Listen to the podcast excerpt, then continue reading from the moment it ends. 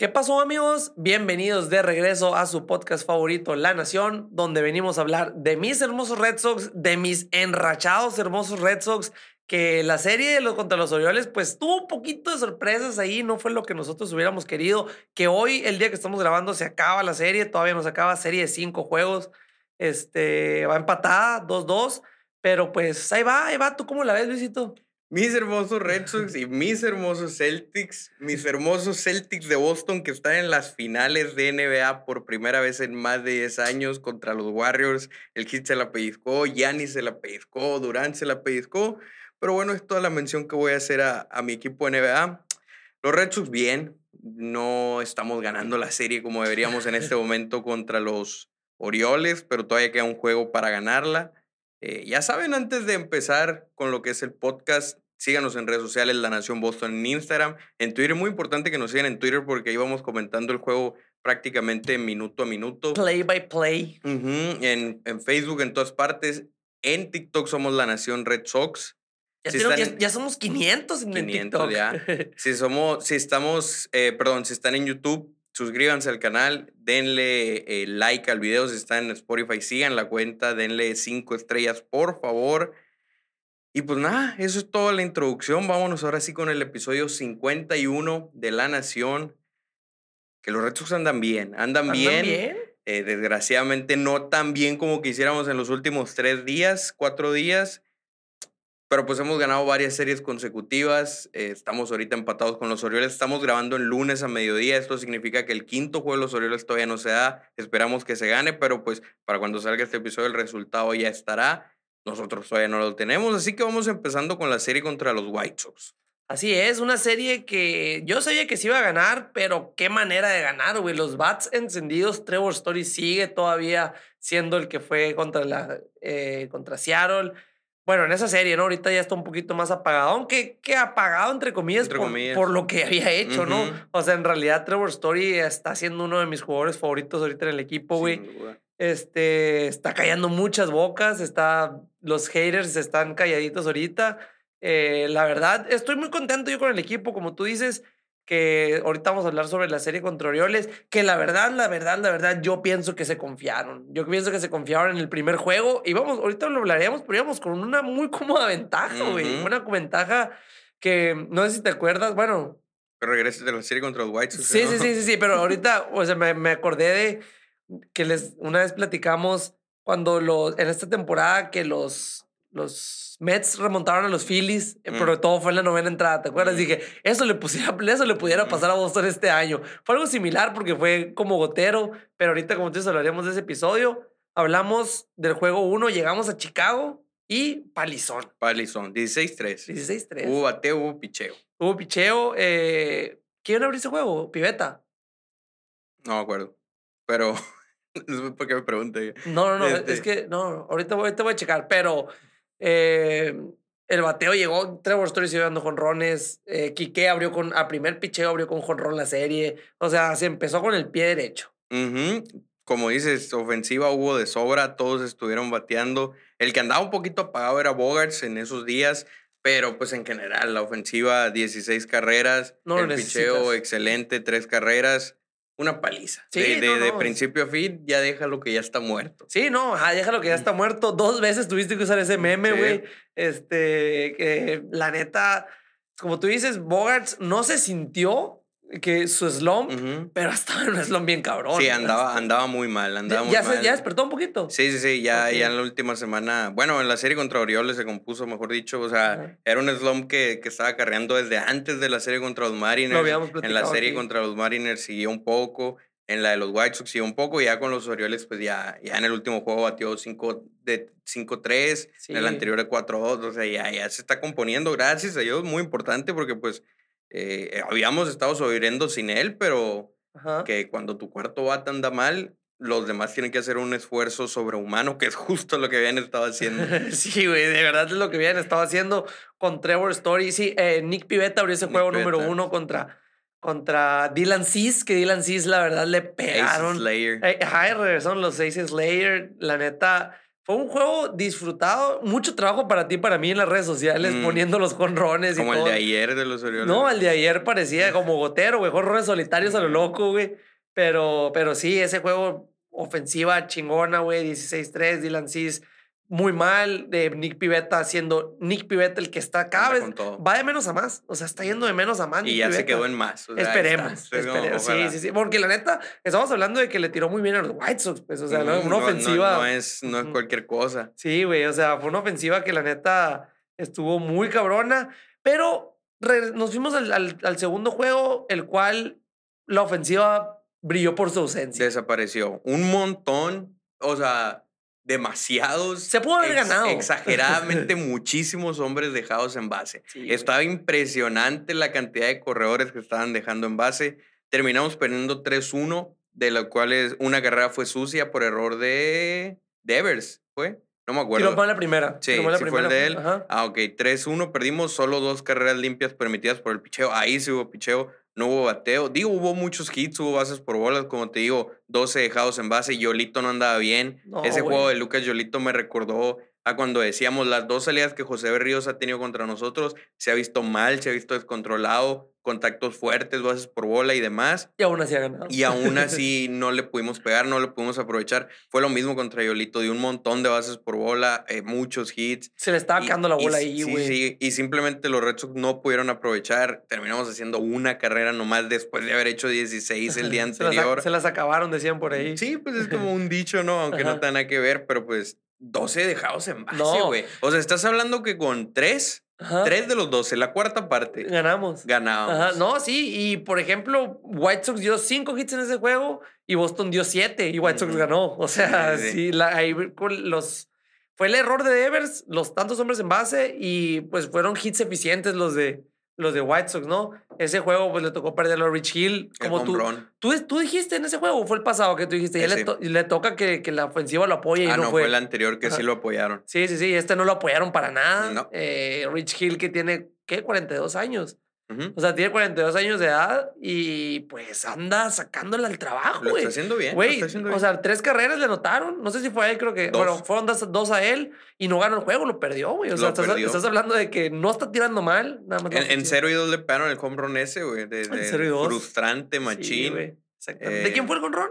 De este güey, el que nos batió macizo, Ah, el sí, Bond, güey, sí, Bond, no Bob. me acuerdo cuál es su primer nombre. Mo Bond. Sí, me, nomás- me- sí, me- me- me acordé por el por Mob Off. No, pero es Bond. Ajá. No, no sé, no me recuerdo cuál es su primer nombre, pero sí, ese vato nos estaba bateando. Sí, así como nos batea Wander Franco, así como nos batea Jordan Álvarez, ¿Qué- así estaba Bond Qué ese cabrón, día. qué cabrón Wander Franco que yo me pongo a verlo, ver los juegos cuando juega contra otros, otros equipos y no les batea tanto. Anda bien mal, anda bien mal güey, pero o sea, le, urge jugar contra Boston Sí, a para Wander levantar Franco, los güey. Números, Sí, vapearon güey. los tres home runs, tres Sí, triples. Y, y es, es switch, es switch, ¿no? O sea, te, te pega con ron de los dos lados a Pero Boston, güey. Sí, está, está muy cabrón, Y el güey. relevo de Tanner Howe que estuvo, bueno, en general el piggybacking ha, ha funcionado muy bien. Digo, sí. ha habido uno que otro juego en el que sale mal, pero ese piggy- el piggybacking de Hill, o sea, traerte al zurdo que tira despacito, curva, y luego traerte al derecho Howe que te tira el slider, aunque ya hablamos del slider ese la semana pasada, eh, pero estuvo bien, estuvo funcionando. Sí. Qué bueno que Howe, justo lo que decíamos, pues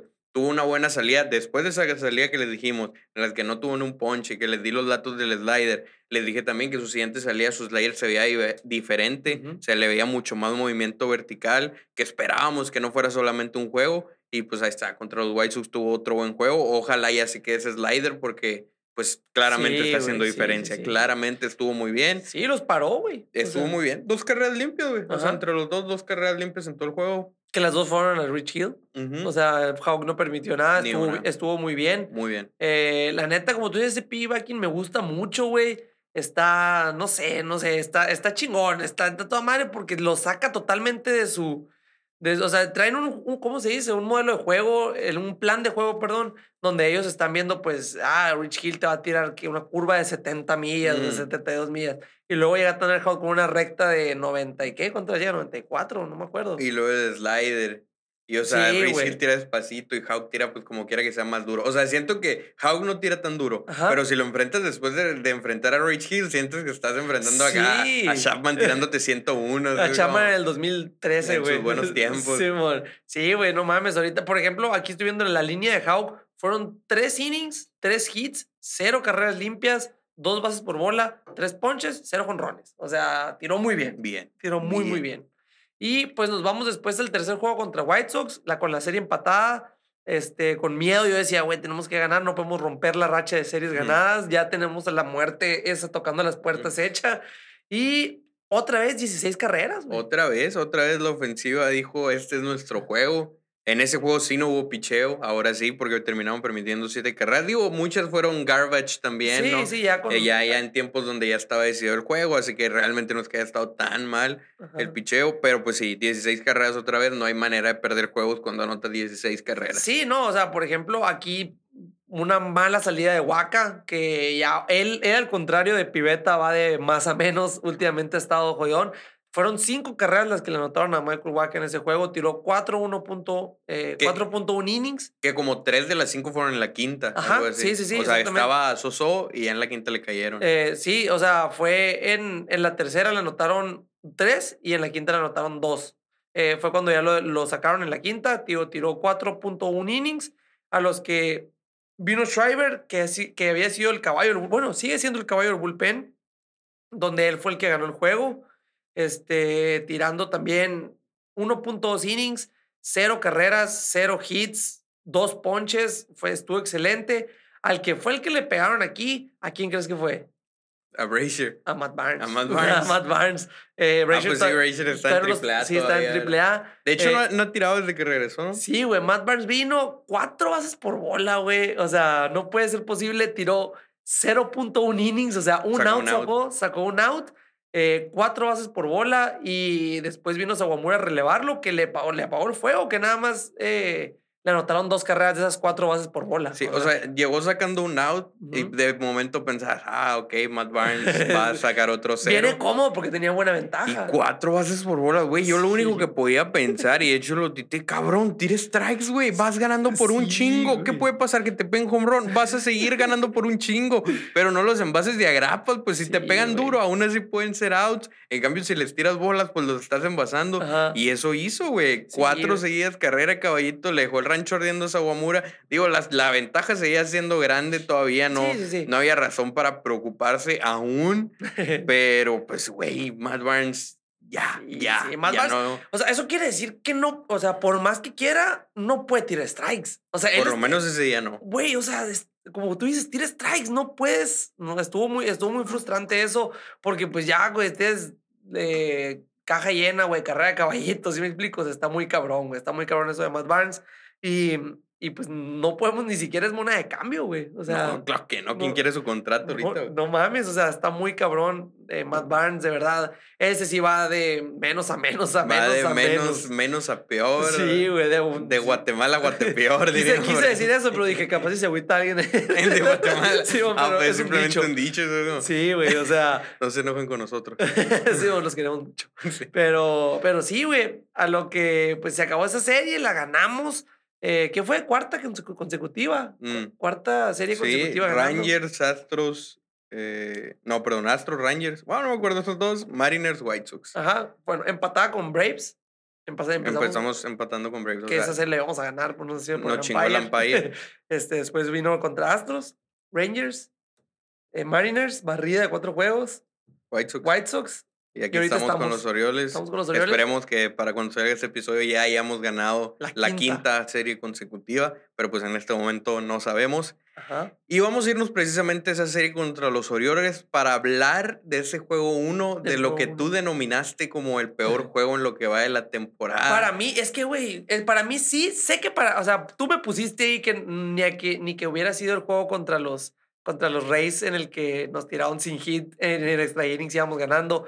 Es que fue, güey, es un juego que ya ibas ganando 8, 8-1, güey. O sea, contra los Orioles, contra el sótano. No, 8-1. 8-1. 8-1 creo que- íbamos ganando. Sí, según yo sí. nunca tuvimos ventaja de más de 6, que igual es un chingo, cinco, ¿no? seis. Pero Según yo, nunca fuimos ganando por más de seis. Mira, en la primera anotamos cuatro, en la segunda anotamos dos, ya van seis. seis, Luego después los Orioles anotaron dos, luego nosotros anotamos una y luego pues, a la siguiente entrada anotamos una. Sí, o sea, pues. íbamos ganando 8-2. Ajá, pues nunca fuimos sí, ganando sí. por más de seis. Sí, sí, sí, exactamente. Igual es un chingo. No, es un chingo, sí, sí. Y para la quinta entrada, o sea, en la quinta entrada íbamos a... Es O más, sea, Whitlock lo dejó 8-2, ajá, sí, Whitlock le dejó 8-2. Eh, a ver, Whitlock tiró... 6 innings, sí. Lo Sí, tiró seis 8-2. innings, ajá. Le anotaron dos carreras nada más, cuatro ponches, una base por bola.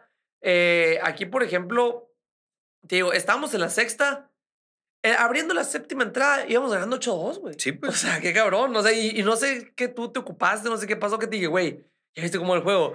Güey, ya nos Ah, empataron. creo que ya están jugando los Celtics. Sí, está- están están jugando los Celtics, Celtics. güey. Fue Ajá. que de todo iba bien, güey, porque los Celtics iban ganando los Red Sox. O sea, yo lo dejé 8-2, dije, a tu madre, ya voy a ver el juego de los Celtics a gusto sin Sí. preocuparme por los Red Sox. Y te mandé mensaje, güey, nos empataron. Ternurita, ¿no, güey? Ternurita, sí. porque al mismo tiempo que le estaban remontando los Celtics, le estaban remontando los Red Sox, no sabía ni por dónde me llegaban los chingazos.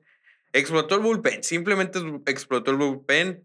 Eh, Dykeman, Shriver y Matt Stram, nuestro Big Three del bullpen, Sí, se puso de acuerdo para tener el peor día en lo que va de la temporada para ellos. Sí, güey. Primera carrera que, que permite Schreiber, güey. Primera carrera que permite desde que es Red Sox. Mm, sé- Primera carrera que permite Dykeman en el mes. Ajá, pri- eh, primer mal juego de Stram. Sí, o sí, sea, sí. de verdad fue algo, se juntó, se juntó. Se juntó, güey. O sea, combinados tenían 29.2 innings sin permitir una carrera. no mames, Una güey. carrera, 29.2 innings. Sí, es un güey. chingo. Y Y, la gente- ahora y la gente- permitieron que como 7 Sí, entre los la- tres. O sea, te- Dickman. a Dickman le hicieron creo que ah, Dickman- Tres. Dickman permitió tres. Shriver dos y Stram 3. 3. Ajá, Sawamura, 8. y Sawamura 1. 8 les hicieron. Sí, güey. Ajá. En, en un ratito después Sí, de sí, tener sí. prácticamente tres juegos completos. Más de tres juegos completos. Sí, sin güey. permitir Y- una entre los tres. Y la gente estaba muy enojada. Yo no entendía por qué estaba enojada la gente. Obviamente, pues yo Obviamente, me agüité, pero, pero estaba enojada. El bullpen que tenemos.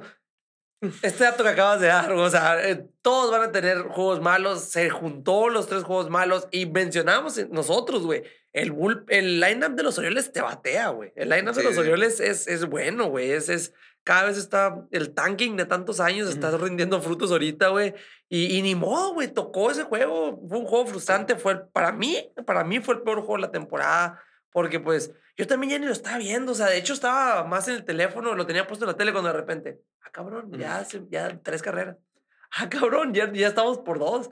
A la madre ya nos empataron, güey. O sea, y, ese juego. Y, y también hubo un error de Devers, ¿no? Entre Sí. todo ese cagadero de los Sí, relevos, sí. también hubo un error de Devers que costó una carrera. Ajá, sí, sí, exactamente. Aquí, por ejemplo, de ir ganando en la séptima entrada, abriendo la séptima entrada 8-2, perdimos 12-8. No mames, pues, no mames. O sea, ya, ya las otras tres carreras extras me valen madre, ¿no? El, el hecho es que lo importante es que desperdiciaste esa ventaja de seis y que luego la ofensiva pues no pudo regresar. Eh, pero sí, o sea, a mí me, me da corajito, güey. O sea, porque ver en los comentarios así en todas partes, porque precisamente para eso puse los datos y el Sí, post, porque ya sabía que la gente ahí en eso se iban a desahogar, que es lo que queremos, pues que, que la nación se desahogue junta Sí, y celebre junta. Y sí, pues, o sea, eso pasó, todos quejándose del bullpen, que nuestro horrible relevo, que bla, bla, bla, bla, bla. Güey, yo no lo entiendo. Es- o sea, ¿desde cuándo no perdíamos un juego por mal relevo? Por lo rato, menos güey. desde antes de la serie contra los Bravos. No me, no me recuerdo de cuándo. O sea, estamos hablando de más de que 15 juegos, no sé cuántos. En cambio, por Sí, mala güey. ofensiva, por ejemplo, ahí contra los White Sox perdimos uno por mala Ajá. ofensiva. Contra los Orioles también ya perdimos uno por mala ofensiva. Eh, contra los Rangers también hubo un juego en el que nomás hicimos una carrera. O sea, no sé, pues se me hace como que la gente ya está demasiado ensañada con el Eh, bullpen. Es lo traen en la cabeza. Cuando pues, ¿sí me normalmente es más la ofensiva la que falla, O sea, si, si le hubieran hecho esas carreras a, a Matt Barnes, a Brazier, a Sawamura, pues tú dices, ay, sí, pinche bullpen culero. Porque ellos sí son malos. O sea, Matt Barnes, Ryan Brazier, Sawamura, eh, hasta Philip Valdez, ellos sí han sido malos. A ellos sí les han pegado. Ahí sí puedes decir pinche bullpen macana. Pero, güey, cuando Dickman, que tenía más de, más de mayo, o sea, desde el 26 de abril no permitía carrera. Schreiber en todo lo que va de su corta carrera en, en, en ligas mayores no había permitido carrera. Stram también tenía como ocho innings sin permitir carrera y fajándose en momentos importantísimos. Ahora porque un día todos se combinaban, ya. Pinche bullpen macana, cómo desperdician la ventaja de seis carreras. No sé, a mí me frustra, pues me frustra porque, pues porque no sé, güey, siento que a veces la gente, no sé, no sé. Se Sí, me hace sí. injusto, se me hace Ajá. injusto para los jugadores, porque imagínate, si en la nación... Justo para los jugadores. Esa es la Sí, palabra clave. A mí me vale madre que Sí, se, sí. desde- O sea, no es como que yo piché, eso es como, o sea, que se, que se, que se Sí, ¿cómo sí, se sí. dice? Se ahoguen en la nación quejándose ellos, pues a mí no me importa. Digo, me da corajito, pero nomás. Pero, güey, si, si a nosotros nos ponen eso y hasta mensajes privados nos mandan como si nosotros Sí. tuviéramos la culpa. Como si nosotros hubiéramos metido imagínate, imagínate los mensajes directos que les mandan a ellos, güey. acá, amenazas de muerte y la Güey, por ejemplo, porque- nosotros, a nosotros, por, por decir algo, nos, yo y tú, los dos, amamos a Alex Cora, güey. Lo- Para, o sea, yo quiero, quiero que sea mi, mi tío, güey. Sí, o sea, lo quiero mucho. eh, de verdad, es alguien que, que quisiera que, que tener contacto con él. Y ah, le han de mandar tantos mensajes, a estar tan harto que, que no, no lo podemos etiquetar nosotros en Instagram, No se güey. O sea, puede, no, güey. no se puede por lo mismo, Ni en güey. Twitter. Ajá, ni en Twitter tampoco se... Creo. No, no se puede, güey. Eh, no se puede andar etiquetándolo y, y por lo mismo, es haber hartado, güey. Imagínate el mal año que tuvo en 2019 después de haber sido campeón. Sí, güey. Porque, o sea, también hay gente que puso de que anótenle esta derrota a Cora. Sí, Güey, Cora usó los mejores relevos. ¿Qué querías? Que Sí, metiera a güey. Matt Barnes, que metiera a Sawamura, que metiera a Brazier. O sea, usó sus mejores brazos y a esos le pegaron. O sea, es como si le reclamaras a los, por ejemplo, el manager de los Brewers por en la novena meter a Josh Hader. Sí, O sea, ajá, sí, a él es el que metes ahí, ni modo. Si le pegan, pues valiste madre, pero tú vas a confiar en tu talento, en tu mejor brazo y, y si no te sale, pues, No le salió. pues ya no es tu responsabilidad. Tú hiciste Sí. lo que tenías que hacer. Ahí no le salió, o sea, en verdad hizo lo que tenía que hacer, hizo los movimientos correctos, metió los pitchers correctos, pero no salió. No salió. Este, le tocó ganar a los Orioles, los Orioles se encendieron. Los Orioles que están jugando sin nada que perder, o sea, están jugando totalmente relajados. Batean y tienen buen bullpen. No tienen rotación, pero Es- tienen ajá. un bullpen basta- bastante decente. Y ese juego es, es el claro ejemplo, güey, que les anotamos ocho carreras en la, En los primeros cinco o seis innings. Sí, sí, sí, que fue el, el abridor. Ya después el bullpen nos silenció. O sea, que es donde yo pienso que a lo mejor eh, ya, pienso yo que ya el año que entra ya empiezan a desembolsar para agarrar buenos abridores ¿Quién sabe? y, y ya van a empezar a... Va a estar chilo, va a estar buena la, la división este. Más. Sí, no mames, va a estar... Es que los Orioles, ya- como te digo, ya no son tan malos, güey. Tan Y- malos no. Ajá, y bueno, eh, después de, de ese frustrante juego, al día siguiente teníamos una doble cartelera, doble juego, en el que todos tus pitchers los habías, usado, los habías usado un día antes, donde muy probablemente tenías que usar dos veces a un pitcher en el mismo día. Necesitábamos que Nathan Ovaldi tirara un juego completo, y ahí, ¿qué crees? Lo hizo. Lo logró. O sea, Nathan El Ovaldi... maldito hijo de perra lo logró. El maldito hijo de perra lo logró. Eh, Nathan Ovaldi, eh, a la tercera entrada, tuvo una mala, una mala segunda entrada, perdón, que creo que fue un jonrón, güey. Estoy... Otro. Sí, ajá, recibió un jonrón, a lo que yo, o sea, estuvo, ah, no, no es cierto, no es cierto. Baltimore en la primera entrada anotó, le hizo carreras, le hizo daño a Baldi, a lo que Boston respondió en la segunda, anotado tres carreras. Después vino en la quinta, todavía a Baldi le anotaron dos carreras y fue todo. Un juego completo de tres carreras fue más que una buena salida de calidad. La gente que lo tiene en el fantasy, estoy casi seguro que está encantado. ¿Tú no lo tienes en el fantasy? No, creo que lo tiene el Boston. Ok, porque sí, la neta, hace mucho, o sea, ya hemos tenido dos juegos completos este año, güey. Sí, después de que el último había sido, ¿cuándo dijimos? 2019. 2019 de Chris Sale, Ya ajá. ahorita hemos tenido dos, Pivetta y Ubaldi. Y hay gente que dice que no tenemos rotación, pero bueno. eh, pues sí, güey, necesario, necesario, útil. Por algo, pues Cora lo dejó. Ajá. O sea, no lo dejó porque no confiara en el bullpen, lo dejó porque iba a ayudar. O sea, tenemos demasiados juegos sin descanso, doble cartelera ese día, como decías. Ya habías usado todos tus relevistas en el día anterior. Para la tarde no ibas a tener a muchos, mejor dicho, ibas a tener que repetir a los del día anterior. Entonces, pues no querías que también el, el bullpen lanzara mucho en, en ese primer juego de la doble cartelera. Y pues Ovaldi hizo lo que ha hecho desde que se lesionó Chris Hale, que es dar la cara por el equipo, dar la cara por el staff de picheo, porque cuando se necesitan este tipo de cosas ha aparecido. Sí, no, ha estado muy bien Nathan Ovaldi, quitando el juego contra los Astros en el que le notaron, en el que le dieron cinco jonrones. eh, después de ahí no ha hecho otra cosa mal. O sea, de verdad ha estado excelente, güey. Desde el año pasado que tiró el wild card, clase de, de juego que tiró en el wild card, la temporada regular fue muy, muy buena. Eh, como tú dices, está dando la cara, güey, y qué mejor. Está, eh, también está haciendo números porque pues ya eh, es agente libre el año que entra. El contrato de Dave Dombrowski que le dio que es, de verdad, se le está pagando mucho a Nathan Ovaldi. Dudo que lo, pongamos, lo podamos retener porque sería pagarle menos de lo que está recibiendo ahorita y muchos equipos están eh, urgidos de abridores. Un pitcher, güey, Nathan Ovaldi, que verdad es una, una historia de inspiración que ha estado en muchos equipos, güey. Y que ha tenido lesiones y demás. Y, o sea, lo, lo más interesante de Ovaldi es que los números no te dicen la historia de lo bueno que es, de lo útil que es para un equipo, de lo importante, de lo valioso que es. O sea, podrá no tener un ERA al estilo de los aces de la liga, de los, los, los pitchers más respetados, pero lo valioso que es para un equipo, ojalá hay otros equipos no se den cuenta, ¿no? Porque hay que nomás vean sus estadísticas eh, y no se den cuenta lo realmente bueno que es para que nadie le quiera pagar, pagar mucho y se pueda quedar en Boston. Pero sí, o sea, creo que Ovaldi es mucho, mucho mejor de lo que sus números indican. Y pues ahí se notó, dando la cara, eh, otra vez repitiéndolo, en el equipo eh, por, en un momento que se necesitaba mucho, güey, porque no querías perder dos juegos al hilo, al mismo tiempo no sabías qué tan disponibles estaban tus otros relevistas. Hizo lo que tenía que hacer, ganamos ese juego 5-3 con una ofensiva decente. Sí, buenas cinco, carreras. Bobby, Bobby Dalbeck fue el que dio con Ron Clutch en este juego. Quiere despertar. Eh, pues es que ya le metieron presión, ya no es el único que está ahí en la primera base. Cordy. No, Franchi Cordero de verdad ha sido uno de mis favoritos este año, güey. Eh, pero oh, regresando un poquito a lo que te digo de Nathan Ovaldi, que es una historia y como inspiradora, güey. O sea, este cabrón. Nathan Ovaldi está en las grandes ligas desde el 2011. O sea, tiene 12 años en las grandes ligas, güey. Ah, no, 11.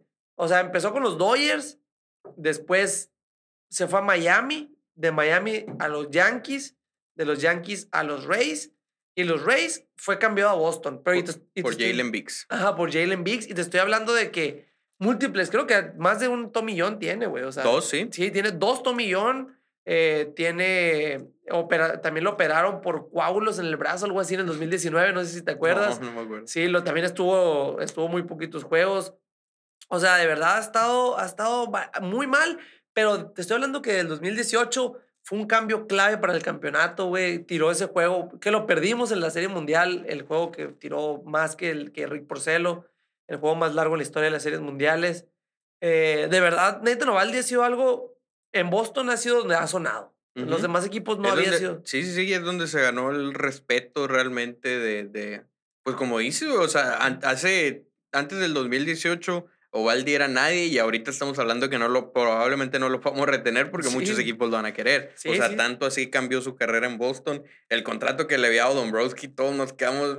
Ajá, mm, porque o sea, muy, fue por el juego sí, ese. Fue como agradecimiento. Fue un, fue un, contrato de agradecimiento. Como, ese. como el que le dio a Steve Pierce. Como gracias, ajá, como gracias por ayudarnos a ganar la Serie Mundial. Ajá. Y el contrato estaba, ay, ay, ay, pero pues por lo menos lo has quitado, ¿eh? No, lo has quitado totalmente, güey. Estamos hablando de que, como tú dices, se ha, se ha puesto el equipo en el lomo eh, 2000, 2021 y 2022. Hasta ahorita lo que va, porque pues Chris Ayla no ha estado presente. Pero sí, tiró juego completo. Me da mucho gusto que Nathan Ovaldi a sus 32 años de edad haya tirado juego completo. Está en su prime, se podría decir ahorita Nathan Ovaldi, está en su mejor época. Él le queda poco. Le queda poco, ajá. Así que yo creo que sí puede recibir algún contrato de unos tres años y unos... Bastantes millones. Pues debería de recibir más que Eduardo Rodríguez y Eduardo Rodríguez recibió un buen contrato. Entonces, vamos a ver. Pero si ganamos ese juego, nos vamos al segundo, el cual perdimos 4-2. La ofensiva muerta, o sea... Brilló por su ausencia, dos carreritas. Eh, lo importante, la noticia, lo rescatable, lo, lo que interesa de ese juego fue el debut de Josh Winkowski. Ajá, Josh Winkowski, que la gente, ¿cómo ponen a un novato a abrir un juego?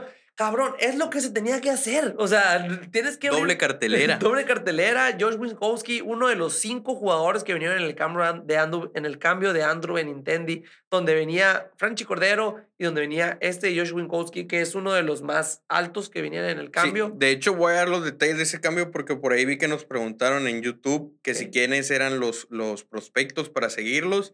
Eh, se los voy a dar en orden como de jerarquía, como el más importante, el menos importante.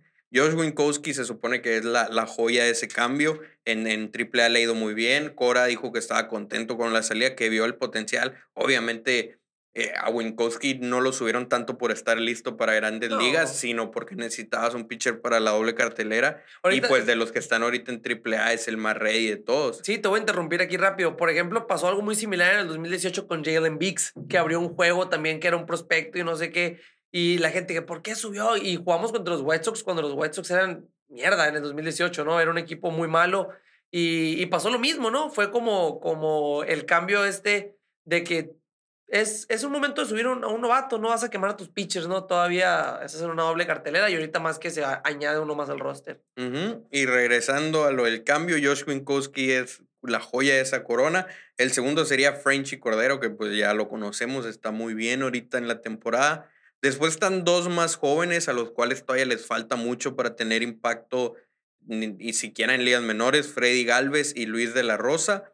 Y el último sería Grant Gamble, un pitcher al que no le ha ido bien en Greenville, que incluso ahorita está en la lista de lesionados.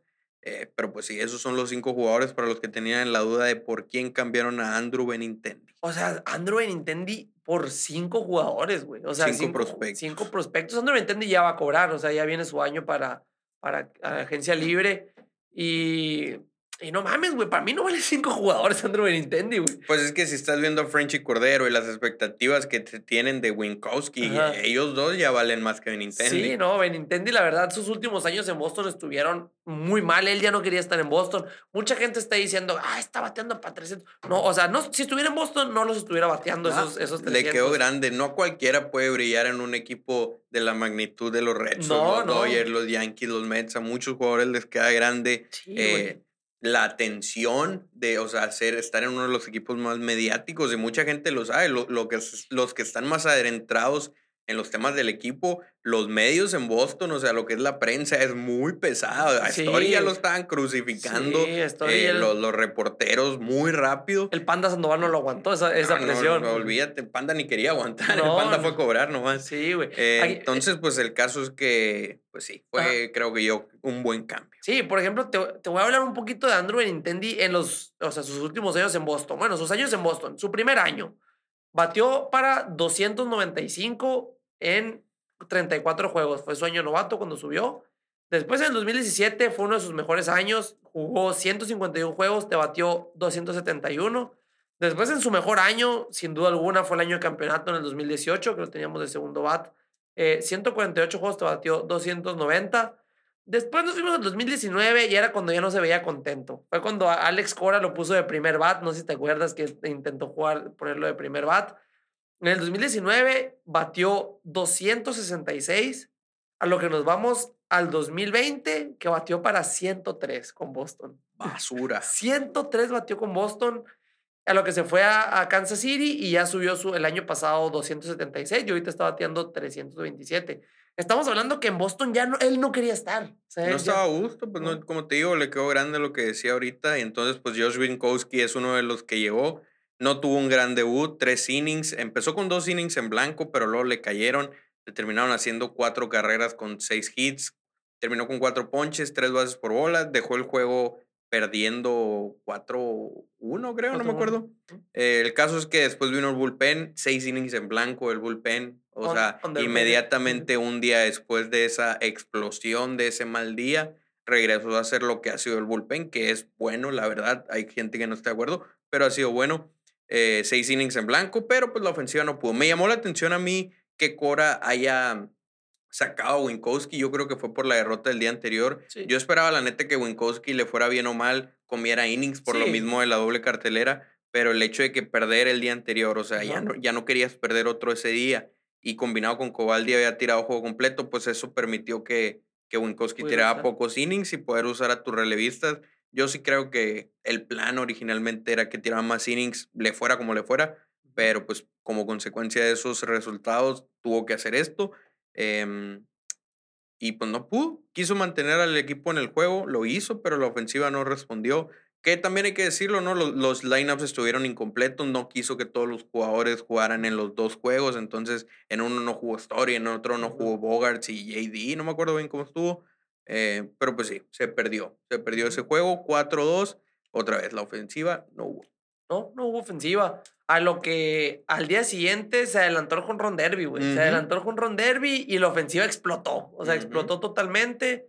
Eh, cinco jonrones, o sea, cinco de, nuestros, de nuestro line-up dieron jonrones. Eh, y fue un, otro gran juegazo de Nick Pivetta. Otro. Sí, güey. Solo aquí Nick Pivetta permitió nada más una carrera eh, Y Phillips Valdés permitió otro, pero pues Phillips Valdés ya estaba el juego pues Ujú. 12 Sí, pues ya, ya era nomás de relleno, ya no había bronca. La ofensiva explotó Ujú. con todo, home runs y demás. Sí, güey. O sea, jonrón de, de otro jonrón de Dolbach, como te digo, está sintiendo los pasos en la azotea, Bobby Dolbach. Ojalá ya sea este la, la rachita que Eh, sí, necesitaba güey. de confianza para aprenderse, porque pues la neta Sí, hay muchas hace falta. expectativas de Dalbeck, hay muchas expectativas. Sí, güey. Sí, sí, como te digo, y no creo que le tenga la misma paciencia que le tuvieron a, a Michael Chavis. Ahí fueron los cinco jonrones. Uno de Bobby Dolbach, uno de Frenchy Cordero, uno de Carita, que ya tiene 11, uno de Cristian Arroyo y uno de Quique Hernández. O sea, fue... Estuvo muy, muy buena la, la, la ofensiva ahí con los jonrones y después ahí todos produjeron, como tú dices, eh, Bogarts ya produjo, este juego produjo dos, eh, Cordero, todos, todos, todos ahí batearon, JD Martínez que sigue encendido, es el líder, ahorita hablaremos de eso, es el líder de todas las grandes ligas, JD Martínez, pero sí, güey, un juego muy bueno entre todo, güey. Eh, relevó Hawk, relevó Hawk ese juego. Sorpresivamente, Ajá, diría sor- yo. Sorpresivamente, por lo mismo que, que, que él no quiso usarlo, a lo mejor los quiere tener listos para hoy, Alex Sí, pues, Cora. pero lo raro es que Hawk tiraría hoy después de Ujú. Hill, pues, Sí, sí, pero sí. sí. se me hizo extraño que entrara, pero no sé, como que no. Cora quiso asegurar el juego, dijo, Ajá. ¿sabes qué? No, quiero que pase lo que pasó. no, el- vamos a usar lo mejor que tenga disponible y pues además por los días de inactividad, quién sabe. El Ajá. caso es que estuvo bien. Eh, así van los juegos eh, ahorita. Tenemos que ganar la serie contra los Orioles más tarde. Digo, para ustedes ya habrá salido. Por lo pronto vamos 23-25, un récord mucho mejor de lo que estábamos hace unos 15 juegos. Entonces, pues vamos a pasar a otros temas y uno de esos, lo platicabas ahorita, Michael Walker viene de un mal juego y la pregunta es, ahí es hora de prender los focos rojos, es hora de preocuparnos por Waka, porque Ujú. fíjate, antes de la lesión lanzó cinco juegos, un total de 26 innings, es decir, más de 5 por juego, 13 hits, es decir, uno cada dos innings, cuatro carreras limpias solamente, dos home runs, 19 ponches y 11 bases por bola. Después de la lesión ha tenido dos juegos nada más, 9 innings, es decir, en ninguno completó 5, 11 hits, más de uno por inning, 7 carreras, casi uno por inning, dos home runs, la misma cantidad que en 26, eso permitido en 9, 5 ponches y 3 bases por bola. Entonces, quién sabe, tal vez solo sea cuestión de que vuelva a entrar en ritmo o tal vez sea hora de irnos preocupando. ¿Tú cómo la ves? Pues eh, preocupando, preocupando que tú digas no, porque se viene Chris Hale, se viene James Paxton. No, pero yo hablo por Waka Ah, en por sí, Waka. por Pero pues Waka Waka- particular. Todos sabemos que eh, este Michael Waka es un experimento, güey. O sea, lo, lo trajeron por un año. Sí, A ver, pero pues quiere que sea bueno. Sí, sí, que es- que siga como había estado. No, sí, obviamente, pues, pero también a lo mejor yo sí pienso que puede ser parte de la lesión. Son dos juegos, no es mucha, ¿cómo te puedo decir? Eh, no es mucha muestra Ujú. de esos dos jueguitos. Pero podemos esperar a- en otros dos más. Ya si sigue así, pues ahora sí yo pienso que es momento de prender los focos rojos. Sí, su próxima salida es contra los Reds de Ajá. Cincinnati. Si ahí le va mal, yo ya me voy a preocupar. Ahorita todavía no, porque Ujú. nomás van dos juegos después de la lesión. Me recuerda mucho a, a Bogarts en el 2000, que fue 19, no me acuerdo, 18, eh, que tuvo, no, 17. No me acuerdo. El caso es que se lesionó, le pegaron un pelotazo en la mano y duró Ah, un ratito lesionado. Sí. Y ya nunca regresó a ser el mismo ese año. Sí, Entonces sí. espero que no le pase lo mismo a Waka, porque igual que Bogarts en ese entonces, Waka anda muy bien. Entonces, pues que no ande muy mal como estuvo Bogart después de ese pelotazo. Pero pues ahí lo dejo, ya cada quien decide. Yo sí, si le va mal contra los Reds, sí me empezaré a preocupar por Michael la Pero pues los Reds, estamos hablando de que ya, pues ayer estaba leyendo, no te puedo decir los números exactos, pero, o sea, de, ¿te acuerdas que estuvieron 3-17, una Ujú. madre así? Creo que después de, de ese fondo que tocaron ya van como un récord positivo. Sí, Pues, sí, o sea, sí, pero no quiere decir que sean un buen No, no, equipo, no, ¿no? exactamente. Le tienes que tirar bien. Si no, si no pichas bien contra ellos, preocupante. Ajá, esperemos a ver Michael Waka, eh, ojalá sí despierte, eh, porque sí, a lo mejor está agarrando su ritmo, lo sacaron de, de ritmo con esa lista de lesionados, pero pues a ver, a ver, vamos a ver, como te digo, yo necesito ver otros dos jueguitos más para prender los focos rojos, ahorita todavía no creas que me preocupa mucho. Pues bueno, el que sí ya despertó es Quique Hernández. Tiene hit en 16 de sus últimos 17 juegos En ese lapso está bateando 270 de promedio, tiene 7 dobles, 3 home runs, 11 RBIs, 6 bases por bolas, 13 carreras anotadas. Es decir, 11 RBIs, 13 carreras anotadas. Ha colaborado en prácticamente más de 20 carreras. Digo, los home runs pues le cuentan en el doble y así que si le quitas los tres, aún así ha colaborado en, 21, en 21 carreras. Ajá, no, y, y te estoy hablando de Kike Hernández que es la bujía, güey. Cuando él batea, todos batean. O sea, eh, ayuda demasiado. Pues que es el primer bat. Sí, sí, sí, obviamente. Y, y, que te esté batiendo extra bases, pues mejor aún. Que te esté batiendo con rones, mejor aún, güey. O sea, está muy bien porque sabemos que está Kike y después viene Carita, que Carita está en los líderes de, de porcentaje de bateo. Y JD. Ajá, y JD Martínez. O sea, si Kike Hernández eh, se, envasa en carrera. Ajá, muy probablemente, ya sea con, lo, o sea, con un sencillo, con una base por bola, con lo que tú quieras, muy probablemente va a notar. Así que sí, yo sí, la verdad estoy muy emocionado por Quique. Eh, la gente ya lo estaba, lo estaba corriendo, lo estaba crucificando, que no se acordaron de quién fue en los playoffs del año pasado, pero sí, es, no, no, tampoco no va a estar así todo el año, pero sí, yo no pienso que va a estar como estuvo al principio. Yo sí creo que puede estar así, o sea, 270 de promedio, pues acuérdate cuál fue la predicción que dijimos antes de la temporada, no me acuerdo, no me acuerdo. pero nunca tenía un porcentaje alto así en su carrera y yo dije que este ya iba a ser su primer año con más de 260, creo que dije. Entonces, pues ojalá siga algo similar a lo que ha estado en los últimos 17 juegos. Porque hay 17 juegos marca, o sea, no estás hablando de una racha de dos series, ya, ya son 17 juegos. Entonces, pues a ver qué rollo. Eh, y él es de los que ha colaborado que esta ofensiva ande tan dura. Vamos a hablar un poquito de la ofensiva en colectivo antes de pasar a lo individual, porque están haciendo cosas, cosas grandes. Te queremos mucho, Kike Hernández. Te queremos mucho, Kike Hernández. sí, eh, los queremos mucho a todos, porque fíjate, después de un mes para el olvido, ya ahorita ya son la número 3 en promedio de bateo. La número 1 de la Liga Americana, con 262. Número 3 de toda la MLB, número 1 de la Liga Americana. En carreras ya somos la número 3 también de MLB, número 1 de la Liga Americana con 234.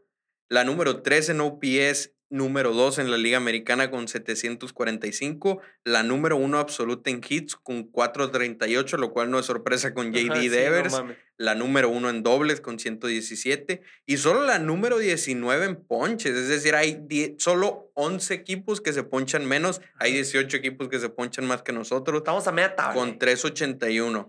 Entonces, o sea, si lo consideras que estén en, lo, entre, en el top 3 después de ese mal mes, quiere decir que se andan pasando de lanza ahorita. y de hecho, sí, en los últimos 20 juegos están batiendo 311 de promedio. Son el número uno y el más cercano está batiendo 274. o sea, hay un mundo de diferencia. Y en OPS también son los número uno y el más cercano es 842. Los Red Sox con 907. No mames, o sea, estás hablando de que de que ya despertó la bestia, de que si hubiéramos empezado así el año, estuviéramos muy probablemente líderes de división, estuviéramos eh, muy bien. Con esta ofensiva y con como había estado el picheo, claro que sí. Mejor récord de las grandes ligas. Entonces, o sea, esa ofensiva anda cabrona. De hecho, ya ves que te dije la semana pasada que cuando están el O'Brien y el Mass en ah. Essen, yo prefiero ver la transmisión rival porque ahí de perdida tiene el cuadrito y no tengo que estar aguantando el más.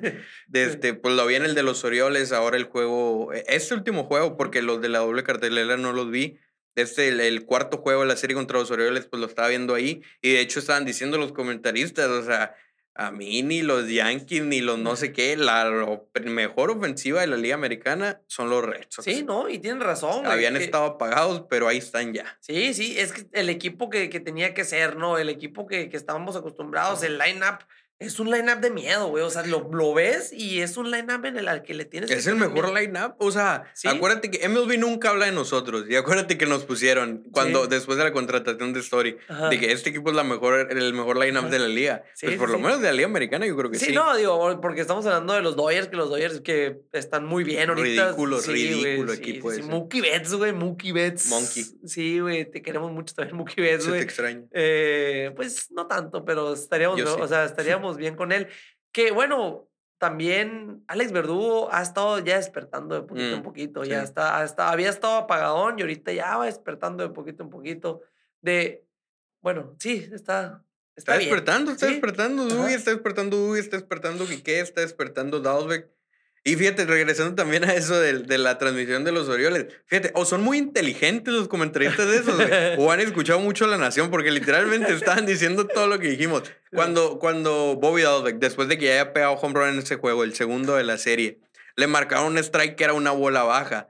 Y el, y el, mismo comentarista de los, de, los, de los Orioles dijo casi como el egg, dijo de que, ah, dijo, es, es justo lo que no quieres ver como manager con un bateador joven que está batallando para encenderse, que le marquen strike bolas que son claramente fuera de la zona. Sí, sí, sí. Entonces, o sea, literalmente lo que habíamos estado diciendo, pues, o sea, Bobby de que andaba mal, pero también lo estaban jodiendo los umpires y eso solo lo complica más, pues. Y los, mismos comentaristas de los Orioles lo dijeron, güey.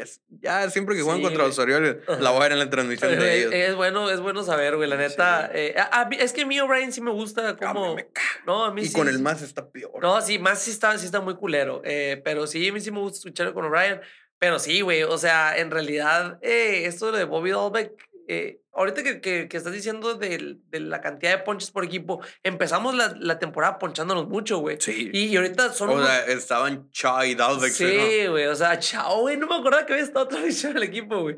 Pero eh, la neta han estado trabajando en buenos turnos, güey. Y, y, fíjate, güey, qué casualidad, ¿no? O sea, estamos hablando que el equipo ha mejorado desde que, desde que fueron a Texas, que jugaron contra los Rangers. Desde que llegó Cordero. Sí, sí, ajá, desde que llegó Cordero, pero eh, estamos hablando, todavía no llegaba Cordero en Texas. O sí, ya había llegado. Sí. Bueno, casualmente vieron a Tim Hires ahí, güey. al eh, ex coach de bateo. Al ex coach de bateo. Después de esa serie que se pusieron bien pesados, eh, estamos hablando que yo tengo la conspiración de que se juntaron con él, se juntaron con él en alguna parte en el hotel, no sé dónde, y les dijo, se andan cagándola aquí, aquí, aquí, y acuérdense cómo les había enseñado, y después de ahí han estado bateando. Tim Hires metió mano, güey. Estoy seguro que Tim Hires metió mano. Yo no creo, No, sí. Eh, ¿Qué, qué casualidad, güey. Qué casualidad, güey. Es porque subieron a Frenchy, güey. no mames. Esa es la diferencia. Sí, quien piense lo mismo que yo, digan en los comentarios aquí en YouTube. Podría ser porque de hecho Tim Hires no salió mal del equipo. No, para nada. O sea, no fue como que lo corrieron ni tampoco se fue peleado. Simplemente fue, una decisión por su familia. Pues. Sí, porque estaba más cerca de su familia en Texas, etcétera, etcétera. Y le tiene el amor a Boston. Y ese amigo Alex Corey le dijo, ¿qué onda, güey? Hazme el paro, hazme el paro y, y habla con los muchachos como hablabas con ellos. Y después de ahí ha sido otra historia. ¿Quién fue el que dijo? No me acuerdo que... Kevin Millar, creo, no, o Yuke, no me acuerdo, una de las transmisiones estaban hablando de eso, de de que, que, tanto pesaba el coach de bateo. No fue la serie contra los Rangers, pero creo que fue una serie después o algo así. Y dijeron que no, que no importa tanto, pues que, que tú como jugador ya, ya te sabes todo, pues ya, ya eres bueno. Digo, si de repente estás cometiendo un error muy grande, pues el coach de bateo ahí entra y te dice, eh, estás bajando las manos, le estás quitando la vista o tal. Pero pues quién sabe, es una buena teoría, güey. Una de esas sí es cierto. Eh, porque siendo muy bien la ofensiva, y vamos a hablar de ofensiva individual, de quiénes son los jugadores los motores que han hecho que esta ofensiva se convierta pues en la top 3 de la liga y en la mejor de mayo prácticamente. Em, fíjate, en promedio de bateo, JD es el líder con 379 promedio. Debe ser sexto con De todas las grandes ligas. Sí, sí, sí, de todas las grandes ligas. Debe ser sexto con 345. Bogarts es octavo con 328. Es decir, tienes a tres jugadores en el top 10 de promedio de la liga. Story es el quinto en RBI, líder del equipo con 37. Solo cuatro jugadores tienen más que él. Uno de esos es José Ramírez, el otro es Pita Alonso y los otros dos no me acuerdo. Eh, en OPS, JD es el cuarto con 1.027. Devers es séptimo con 987. Devers es líder en hits de toda la liga con 70. Sander y JD están empatados en quinto con 58. Devers es el número 2 en dobles con 19. JD es el cuarto con 17. Quique es el octavo con 15 y para sorpresa de muchos, JBJ es el noveno jugador con más dobles con 14. Qué cabrón. Solo 8 jugadores tienen más dobles que JBJ y tres de ellos están en los Red Sox. A la madre, qué cabrón. No, Jackie Bradley Jr., que de verdad extrañaba casa, güey. Se nota que extrañaba estar en Boston, güey, totalmente. Porque el año, que, el año pasado que tuvo en Milwaukee ah, fue basura. Fue un año como que ya le iban a retirar, güey. O sea, como que ya no le gustaba estar en Milwaukee y él está contento de estar de regreso. Así es. Entonces, muchos jugadores que andan bien y de el más importante y el que mejor, creo yo. Digo, está muy difícil, ¿no? Porque, por ejemplo, el, el próximo episodio vamos a hacer el top 10 del mes. Y tenemos un chingo de jugadores que podían ser el Eh, uno. O sea. JD, Pivetta, Devers, Story. Sí, o sea, va a estar bien difícil elegir a ese top, el top 3 en el top 10 del Ajá. mes en el próximo episodio. Eh, vamos a ver cómo cierran estos dos juegos que les quedan. Pero pues sí, la ofensiva anda muy bien. A Devers, que lo extiendan ya, por Es que favor. yo, o sea, ahorita pensándolo así, güey, yo creo que ah, para mí el mejor ha sido Story por el, por el comeback, ¿sabes? Como por el, el se lo merece. O sea, O no- sea, no- si fuera, si fuera el primer comeback, pues sí. Sí, sí, lo, lo- lo hablaremos en el próximo episodio, pero del, o sea, el top 10 para mí, o sea, Story, para mí va a ser el jugador del mes de la, de la Liga Americana. Pues es que, la- pues es que ve lo que está haciendo JD, Sí, güey, lo sí, que está haciendo Devers, lo que está haciendo Pivet. O sea, está bien cabrón, dijo, está bien eh, cabrón. El Boston dijo que el, el, jue- el jugador del mes de mayo de la Liga Americana va a estar entre Trevor Story y Néstor Cortés. Me dijo que entre estos dos Pura va a estar. madre, ¿qué Sí, no, ya sé. Yo también digo lo mismo. Yo digo que yo se lo doy a Story, güey. Pinches producidas que tiene, Sí, está muy está bien cabrón. cabrón, chingo de home runs y todo. Sí. Entonces, pues sí, tal vez estos jugadores que necesitamos extender. Y otro que entra en esa conversación, para sorpresa de algunos, porque en el primer mes, pues vaya que no tenía el cariño del público. El año pasado la mayoría lo odiábamos y, y lo digo odiábamos porque yo ya no lo quería detrás del plato. Pero pues Cristian Vázquez, será tiempo de pensar una extensión para él, porque fíjate, en sus últimos ocho juegos está un hit por arriba de 500. Es decir, si ahora empiezan haciéndole un out, va a estar batiendo exactamente 500 en los últimos nueve juegos, contando el de hoy. Tiene un doble, un home run y 10 RBIs en esos juegos. Ya con eso está batiendo 302 de promedio de bateo, dos home runs, 20 RBIs y 760 de UPS, lo cual es una producción irreal para un Sí, no catcher. o sea, es muy raro eh, que un catcher te bate de 300. Sí, no mames. Cristian Vázquez, la verdad, se quiere quedar en Boston. eh, y eh, ah, la verdad están escasos los catchers. Pues, o sea, después de, esta, de este año, Cristian Vázquez es agente libre. Y que tú digas en el mercado hay muchos catchers chingones, ¿no? Pues lo más probable es que Kevin Plawecki se vaya. Eh, es como el backup catcher y a lo mejor te suben a Wong o, a. Hernández. Ajá, y esperemos, Cristian Vázquez, el boricua, eh, quédate en Boston, te queremos mucho. quiere su contrato, quiere su dinero, se lo está ganando y ojalá siga así porque, porque ya sabíamos, pues ya había tenido años donde bateaba bien, Sí, pero nomás no, no era consistente. El último año definitivamente fue el peor de su carrera, creo yo, Ajá. y está teniendo un comeback. Eh, Con digo, lo- apenas van dos meses de temporada, pero está teniendo un comeback muy grande. Sí, bueno, con October, aparte en los playoffs del año pasado, que fue clutch de clutch, eh, también ha sido, es clutch en momentos.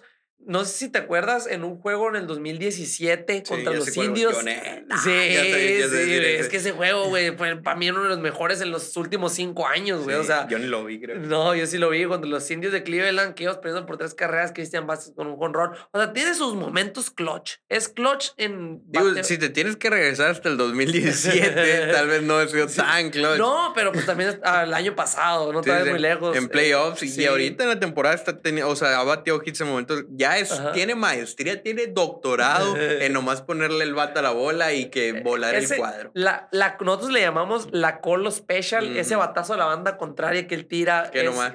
Ajá, ese batacito que nomás lo agarra y. lo tira para allá. Esa es su especialidad. Y que lo y- sigue haciendo. Güey, y no le, no le juegan el shift, güey. O sea, si lo hace muy bien. Shift contra derechos, ¿no? No, güey? sí, o sea, no, no, yo, la verdad, lo, le ponen el, el, al segundo base, se lo ponen muy cargado para acá, cuando él perfectamente solo hace esos hititos Pero yo estoy casi seguro que si le hacen el shift la podría mover para el otro lado. Para, a Para la, a la para- izquierda. Ah, sí, pues. Ok, pues o sí, sea, siento que, que ya tiene ese doctorado en colocar Sí. la bola. Exactamente. Entonces es otro de los que anda bien. Eh, nomás para no dejar sin mencionar, quiero mencionar a Pivetta. Eh, cinco, en sus últimos cinco juegos ha lanzado 34 innings, 1.59 de ERA, 20 hits nada más, 30 ponches, 6 bases por bola y un juego completo por ahí. Y háblame de cómo adquirimos a Nick Pivetta. Ese cambio donde Bloom agarró a Dombrowski y lo hizo tonto, le Sí. enseñó, ¿sabe? No sé, o sea, Henry, que ahorita anda de relevista, creo que lesionado en Pittsburgh, y Workman, que ya ni siquiera está en grandes ligas, por Pivetta, lo que nos está dando Pivetta, más el prospecto Connor Siebel, del cual se esperan pues cosas eh, moderadamente grandes. Sí. Eh, un cambio donde, pues sí, no me canso de decirlo, uno de los más grandes aciertos de Blue. Sí, no, este ha sido unos, bueno, mames, ya Nick Pivetta, con estos números que me estás diciendo ahorita en estos cinco juegos eh, y los playoffs que tuvo el año pasado, Nick Pivetta, de verdad, es uno de mis pitchers favoritos en Boston. Eh, no sé, es uno que se ha ganado el cariño y ahí lo vamos a tener por un buen rato todavía. Y ojalá siga bien, ojalá su próxima salida no sea la ciencia ya le toca. No, ajá, que, que siga fuerte y que siga bien. Que pues si le pega, pues no nos vamos a enojar No después de cinco nada. juegos así. Pero pues que vuelva, que se mantenga. Obviamente no va a mantener ese 1.59 de ERA toda la temporada, o al menos yo creo que no.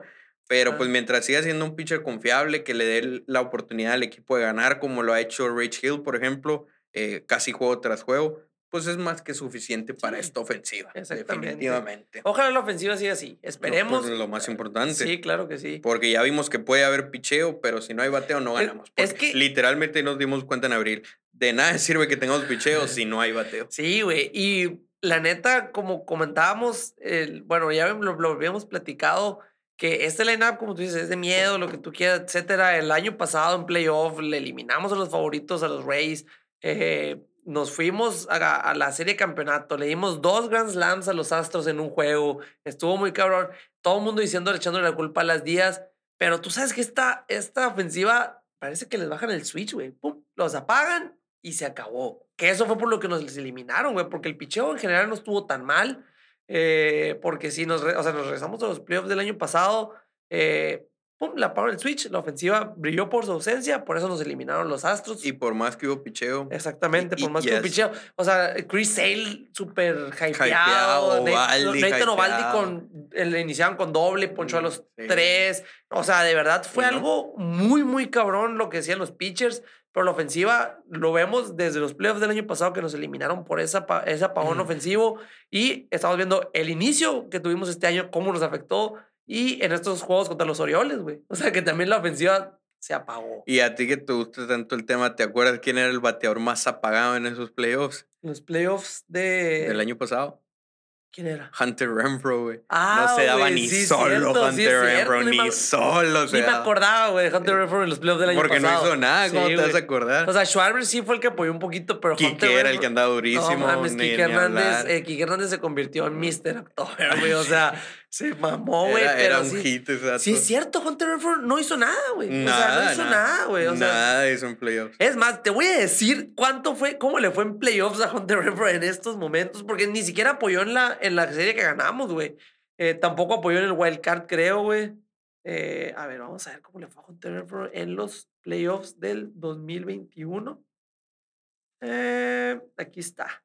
En, los, en el wild card, En general, sí, en todo el año. Eh, es que lo- los dan así, los dan así, como te digo, separados, pues. Mm. Pero te voy a hablar. En el, en la, en el se fue de, de 4-1 sin producir nada. Dos ponches. En el 2000, en la serie divisional contra los Reyes se fue de 19 19-4. O sea, no hizo nada. No produjo nada, no hizo nada absolutamente. Dos ponches. En la serie de campeonato se fue de 22. o sea, Hunter Renfro no hizo, no, de verdad ni me acordaba, güey, sí es cierto, de él en los playoffs. Del único que me acuerdo de él porque fue el último out del wild card que él lo atrapó. sí, güey, qué cabrón. Sí, basurita. Y pues, antes de pasar a las predicciones de lo que se viene, nomás para aclarar eh, un tema que dejamos como a medias, eh, Que no, La sé, no semana sabíamos, no pasada, sabíamos muy bien cómo el estaba. ranking de los prospectos que nos quedan en el top 100. Tenemos a cuatro en el top 100 de MLB. Marcelo Mayer es el 10, Tristan Casas es el 14, Nick York es el 52 y Brian Bello, que anda con todo en AAA, va 3-0 ya, es el número 84. Sí, Tenemos güey. cuatro jugadores en el top 100. ¿Por qué? Porque Durán ya no cuenta como prospecto. Ajá, o sea, tuviéramos cinco, cinco. Probablemente, no sé si lo hubieran sacado o no, pero si Jarren. Durán ya no cuenta como prospecto, Por el- entonces por el tenemos debut. esos cuatro. Porque Por- porque debutó en grandes ligas. el pues, año pasado, ah, es que ya, y porque volvió unos, tur- es, es una cantidad de turnos que ya Ah, tuvo ok. también en este, que sumadas con las de esta temporada ya son suficientes. Y por ahí los que le siguen, no nomás para mencionar, eh, que no está en el top 100, pero que son nuestro 5, 6, 7 y 8, son Jeter Downs, que es muy probablemente que suba el año que viene, sobre todo si Bogart no se queda, Blaze Jordan, Eh, Brian Mata, que era nuestro principal prospecto de picheo antes de Bello, pero se lesionó, tuvo tomillón y ahorita está regresando. Y Walter, que es un pitcher que ya acaban de subir, por Lo eso quise ¿no? acaban de subir a AAA porque dominó AA. Entonces, ahorita nuestra rotación de AAA está ridícula, güey, con Bello, con Crawford, con Walter, con Connor Seabold y con Winkowski. Eh, o eh, sea, esa rotación de AAA. El equipo de AAA en general, güey. Sí, el pero la rotación está muy cabrona, la rotación de los Worcester Woosocks. Ajá, y lo que hablábamos el episodio pasado, que nosotros este año se nos acaba la rotación. O sea, este año se, son, Muchos son agentes son libres. agentes libres. Eh, Waka, Hill, eh, Ovaldi, eh, ya son agentes libres. Quién sabe cómo esté Chris Sale. eh, o sea, no sé, güey. Se vienen esos, esos buenos pitchers. Eh, me emociona, me emociona mucho eso- esos, esos los prospectos que tenemos. A lo que eh, precisamente en el, creo que fuimos de los mejores récords en el Spring Training este año, que eso habla muy bien de nuestros prospectos. Y, y no, la que se viene? ¿Qué se viene? Pues mira, recuerda que hemos hablado de ese 26-16. Va bien. De esos 42 juegos claves, quedan 25. Nos queda uno contra Baltimore, dos contra Cincinnati, que son los de la próxima semana, y tres contra Oakland, en Oakland. Necesitamos irnos, vamos 12-5 en ese camino al 26-16. Necesitamos irnos 12-5 eh, en lo que resta. Perdón, necesitamos irnos 14-11. 14, 11. 12-5 es lo que vamos, necesitamos irnos 14-5 para lograr la meta. Hoy en Baltimore es Rich Hill contra Tyler Wells. Pues creo que tenemos ventajita ahí. No vamos a hablar de mucho de eso porque esperamos haber ganado. Para la serie contra los Reds vamos a tener a Michael Waka contra Luis Castillo y a Whitlow contra un pitcher que no han designado. Entonces, pues no se sabe. Son dos juegos dos. que tenemos que ganar. Sí, sí, sí. Son dos juegos. Pues de hecho que está- en nuestra predicción está como que vamos a, a barrer esa serie de Sí, dos. sí, sí, ajá, ok. No, y, y como tú dices, traemos colchón. traemos- y de hecho tú dijiste, podemos perder, un- podemos perder una serie contra los Orioles. De hecho Mm, dijiste, sí, güey. pues de hecho, ojalá la ganemos. Ojalá la pe- Pero, ganemos. pero habíamos pre- predicho, predecido, No sé cómo se diga. Predicho. Habíamos dicho 4-1 Ajá. y en el mejor de los casos vamos a quedar 3-2. Ajá, Entonces ahí vamos a perder uno. Por la ejemplo, el- de el, de los- los Mariners ajá. ahí se va a compensar con los, con los Orioles si ganamos hoy. Ajá, eh, esperemos si ganamos, si ganemos, eh, va a estar bueno el juego. eh, La serie en Oakland a mí me preocupa un poquito. Como que siempre los Red Sox batallan cuando van a la, a la costa es que, güey, oeste. Están, están jugando a sus una de la mañana, güey. ¿Sí me explico? O sea, están jugando, por ejemplo, empiezan los juegos a las 7. O sea, eh, a las 7 que es hora, hora Son de las aquí, 10. Para ellos son las 10. Los juegos se vienen acabando. Cuando se alargan, eso es una de la mañana para ellos y están jugando. Casi, o sea, casi. Sí, sí, sí, esos juegos este, están preocupantes. Güey, los vamos a tener aquí a 11 horas en carro, güey. Los vamos a tener De este- cerquita. Me preocupa, te digo, porque la ofensiva siempre batalla y, y los seis, sin hacer mucho escándalo, traen buen picheo. Cole Irvin, eh, Peter Blackburn, que creo que los vamos a enfrentar, andan haciendo la chamba bien. Este, Montas por ahí, sabemos que puede tirar bien. O sea, sí me preocupa un poquito la ofensiva. Siento que nuestro picheo se va a tener que fajar machín. Porque la ofensiva siempre batalla en la costa oeste y contra los seis ni se diga. O sea, acuérdate del año pasado que te dije, aunque ganamos la serie, la ofensiva Ah, batió sí. cagada en esa serie. Acuérdate el 2018 cuando Manaya nos tiró no hitter. o sea, siento que siempre batalla la ofensiva en Oakland. Entonces, el picheo se va a tener que fajar. Para, esa, eh, para ese fin de semana vamos a tener Ovaldi, Pivetta y Rich Hill. Entonces, pues se supone que bien, ¿no? Ovaldi ya sabemos de lo que es capaz, Pivetta cómo anda, y Rich Hill pues sabemos que está haciendo un trabajo bastante Ajá. decente. Sí, sí, sí, exactamente. Eh, a ver, a ver qué nos espera. Después nos siguen los cuatro en Anaheim, que pues también ahorita han Pero ya eso es para la próxima semana. Sí, sí, sí, pero son los, los juegos que siguen, ¿qué no? O Ah, sea, bueno, O sea, ya, ya se vienen para este rumbo. Sí. Se vienen a, a Oakland. Eh, ajá, lo que digo, pues, lo vamos a hablar la próxima semana, pero pues nada más dándole un- una pasadita. Ok. Eh, van, son esos tres en la costa, en la costa oeste, ¿no? Ujú. Ajá. En, contra Oakland, después Anaheim, vamos a jugar cuatro. Vamos a enfrentarnos a Seattle, que a lo mejor la ciencia del día les toca a ellos, güey. En, en casa juegan muy bien. Ajá, sí, sí, sí, en casa juegan Yo muy sí bien. diría que vamos a perder esa serie contra los Mariners. sí, y, y luego regresamos a Boston, ¿no? Regresamos a Sí. Boston, re- enfrentamos a Oakland, eh, después a San Luis, al, de Albert Pujols, Detroit y De Miguel Cleveland. Cabrera. Ajá, sí, bueno, y Cleveland de José Ramírez. Simón. o sea, eh, Se ve muy factible, yo Ajá. creo, ese 14-11. Importante ganar la serie hoy, importante aprovechar los juegos contra Cincinnati, porque sí, o sea, no me sorprendería perder la serie en Oakland.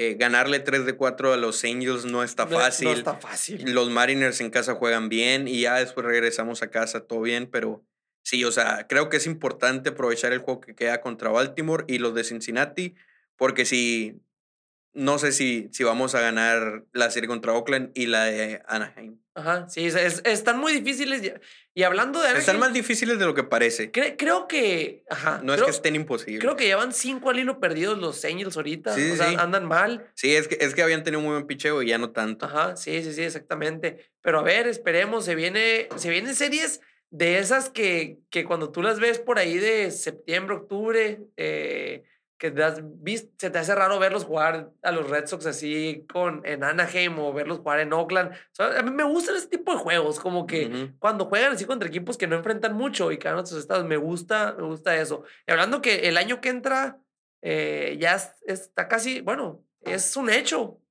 Ahí un insider nos dijo que el año que entra van a jugar los Red Sox en Anaheim, pues ¿cuántos años? Van a jugar contra los Dodgers en Los Ángeles. Pues ya te había dicho yo. Sí, sí, sí, y van a jugar contra los D-Backs en Arizona. O sea, vamos a tenerlos aquí cerquita y esos juegos van a estar interesantes también, ¿no? Sí, sí, sí. Va a estar chingón. Pero pues es todo por hoy. Es todo Es por todo hoy. por El hoy. equipo anda bien. Los Celtics van a las finales. Para el próximo episodio ya van a pasar como tres juegos o dos. A ver cómo van. A ver si no ando llorando. Pero yo la gorra no me lo voy a quitar hasta, no, güey, no mames. hasta que ganen o los eliminen. Una de dos. Sí, güey, va a estar chingón. La neta no sigo mucho la NBA. Ayer vi el juego ese porque era un juego 7, los Celtics. Estuvo bien chingón el juego, güey. Eh, Me sudó, me sudó. sí, sí, sí. De hecho, por eso no te borré el tweet de los, de los trebolitos, de los treboles que Tuvo, pusiste. tuvo más likes que el ganado Sí. mis hermosos Red Sox. Sí, por eso, por eso no, no, que ya me dije, ah, huevo, mis Celtics. Eh, la neta, el, eh, va a estar chingón porque, pues, no sé, el Golden State es como, es como los, los Red Sox de la actualidad porque son los que tienen más victorias, ¿no? ¿Quién? Los Warriors. Los Warriors son como los, los más pesados en los últimos años. Se pues, podría ¿no? decir, supongo. Ajá, va a estar chilo, ¿no? Y, y, y, pues los Celtics que hace mucho que no llegaban. Eh, pero bueno, eh, a, ver qué, a ver qué pasa con los Celtics. está con los más Sox. que un chingo de gente que nos sigue por Boston, Ajá. pues le va también a los Celtics. Sí, sí, Ahí se sí. notó en los likes. güey. Sí, no, a huevo. Y, y la neta, pues, no, y hay gente que también te, te decía que Miami safe. Ah, ¿no? sí, un vato, saludos, Norman, creo algo así se Ajá. llamaba, que al final me felicitó, dijo, bien merecido, bien jugado. que Sí, no, Saludos y- a mi compa, ni modo, y- se la peló tu hit. no, y, y también hay Manuel, Manuel RD. Ah, sí, Eh, que él es tiene de Warrior. los De- Warriors. de, hecho, Warriors. creo que él es, o sea, en, en YouTube a veces nos comenta y creo que te- es Tiene el que- foto de los Warriors. En todos En lados, en también. todas las redes sociales tienen fotos de los Warriors y ya te ya comentó algo de que en, los De que los Curry. Ajá, sí. Ni modo, va a Eh, llorar. no, esperemos, a ver, un, saludo, Manuel. Y pues a ver, no tienes saludos. Tenemos saludos además de Manuel, que van a perder los Warriors. Eh, tenemos saludos de Cristian Maldonado de Obregón, que él también dijo que nos escucha en Spotify y le llegó a YouTube. Qué bueno, la neta, que, Sí, que, nos escuchen en Spotify y en Apple Podcast y en más lugares que ni sabemos que estamos. Que nos digan en YouTube que nos escuchan para conocerlos, porque pues en Spotify no podemos ver. Ajá. Saludos también para Oscar Cepeda y para Erlen Camilo, que es el que nos preguntó que si quiénes eran los prospectos. Ahí ya te respondimos. Saludos para todos ustedes y pues nomás. Así que si estás escuchándonos en Spotify, en Apple Podcast, en cualquier plataforma de, de, de audio que nos estés escuchando, en este preciso momento ponle pausa el video al. al No al necesito ponerle pausa, eso es cuando se puede salir. Bueno, sí, Y no salte y métete a YouTube, le pones La Nación Podcast, danos like, coméntanos, hey, yo los estoy escuchando aquí. De hecho, el Rafa acaba de decir que le ponga pausa y le voy a, les vengo a saludar. Eh, siempre los escucho, estamos muy agradecidos con eso. Ya el, el, el video pasado tuvo 700 vistas. Dije, Ah, esta ya- vez no, ya hay no- audiencia, o sea, ya hay ya No le, voy a, no le voy a dar publicidad porque el otro quería. eh, Sí, pues, quería llegar a mil. ahí, Ajá, inflado. quería llegar a mil. Le, Y- le metimos ahí Sí, sí, esteroides sí. al Sí, episodio ese. exactamente. Y, y, por ejemplo, al pasado dije, no le vamos a dar A publicidad, ver, ¿qué solamente con puros clips. Tenemos 700 vistas. Está bien. Y en Spotify son más de 300. No, no, no escucho. es Los, que yo no sé. queremos mucho, todos los que nos ponen atención, a los que nos dedican una hora de su semana para Sí. escucharnos. Claro. Se les agradece muchísimo. Y pues nomás. Síganos en nuestras redes sociales. En todos lados estamos como La Nación Boston. En Twitter estamos jugada, jugada por jugada. Luis es el que se rifa ahí. Es el que está todo el tiempo. En Instagram eh, estoy yo ahí moviéndole, haciéndole los videos, los reels. Eh, estamos echándole muchas ganas. Vayan y síganos en todos lados como La Nación Boston. En TikTok estamos como La Nación Red Sox. Ahí también ya me estoy aventando, ya le estoy entendiendo un poquito más. Ya eres Ahí, TikToker. Another one, thank you. No sé si lo Sí, viste. si este video de YouTube tiene 150 likes, el Rafa y yo vamos a empezar a hacer coreografías en TikTok. Sí, Güey, deberíamos de abrir un OnlyFans también, güey. Sí, Para empezar a OnlyFans. generar dinero. Sí, no, a lo bueno. dicen, dicen que, que, que no precisamente tienes que ser bichi ahí para estar, bueno, desnudo, porque no mucha gente no sabe que es bichi. Sí, nomás en Sonora. Sí, los de Sonora, eh, para hacer un OnlyFans y a lo mejor podemos crear contenido exclusivo. Ustedes digan si se suscribirían a... Se pagarían un OnlyFans Ajá, no podríamos barato, nomás algo simbólico. del Rafa desnudo. desnudo a ver para, para tener más, pues, inspiración de este, de este proyecto que es La Nación, que de verdad, güey, en Instagram somos 25 mil, güey. Cabrón, güey. O sea, muchas gracias. No puedo creer que, o sea, en Instagram somos 25 mil, en Twitter ya casi somos 4 mil. Eh, ahí va, La Nación ahí va, en Facebook, la neta, no lo pelamos mucho, pero sabemos que también hay, hay varias gente. Eh, pero muchísimas gracias, muchas, muchas gracias. Estoy encantado yo con este proyecto. Lo hago con gusto. Hoy lunes, por ejemplo, estamos grabando a, la, a las 2 de la tarde. Estamos, Tengo dos, casi- hambre y el Rafa no se calla. Casi 3 de la tarde estamos terminando de grabar. Y yo el lunes es- a las... Yo creo que ahorita voy a llegar, voy a comer y a las 10 de la noche voy a estar terminando de editar este video. Pero créanme que lo hago con mucho gusto por estos números que estamos teniendo. Ujú. y, y pues nada, muchas gracias por todo. Estamos aquí, nos vemos la próxima semana. Ahí nos vemos.